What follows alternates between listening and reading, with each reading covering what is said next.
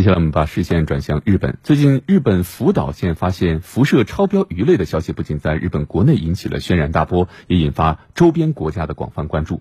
前不久，日本宣布将按计划举办东京奥运会。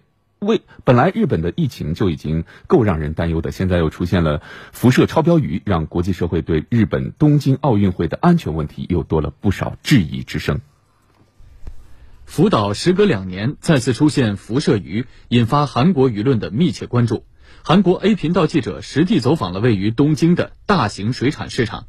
韩媒报道，在二十二号福岛县捕捞到辐射量超标的石斑鱼后，日本市面上立即停止了石斑鱼的销售。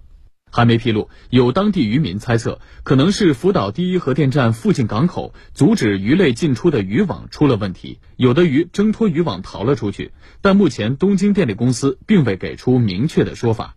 如今福岛核电站内部究竟状况如何？澳大利亚广播公司的记者日前就冒险进入核电站内部一探究竟。澳媒记者了解到，这些核反应堆里有八百吨放射性很强的核燃料。过去十年里，东京电力公司一直在尝试让这些燃料稳定下来，以便把它们清理掉。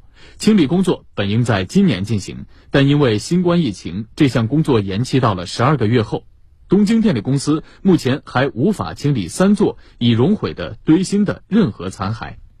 而在法国二十四新闻台的报道中，他们最关注的则是已经产生的核废水如何处理。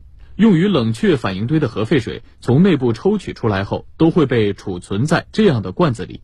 然而，东电公司表示，目前储存罐已经不够用了，而且也没有地方可供再建新的储存罐。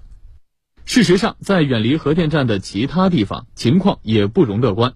VICE 新闻本月播出的专题片中，记者就来到福岛县一处已经是一片荒芜的居民区，这里的时间定格在了大地震发生时的样子。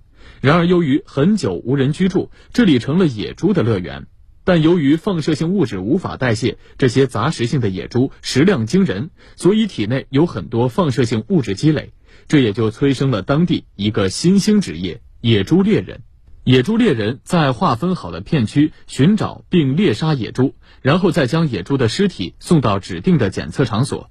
那里的工作人员会对野猪的身体组织取样检验，并把放射性物质的含量详细记录在案。最后，野猪的尸体会被送到专门的工厂进行销毁处理。这么做的目的是防止野猪的尸体腐烂后，体内积累的放射性物质再次进入到土壤中形成循环。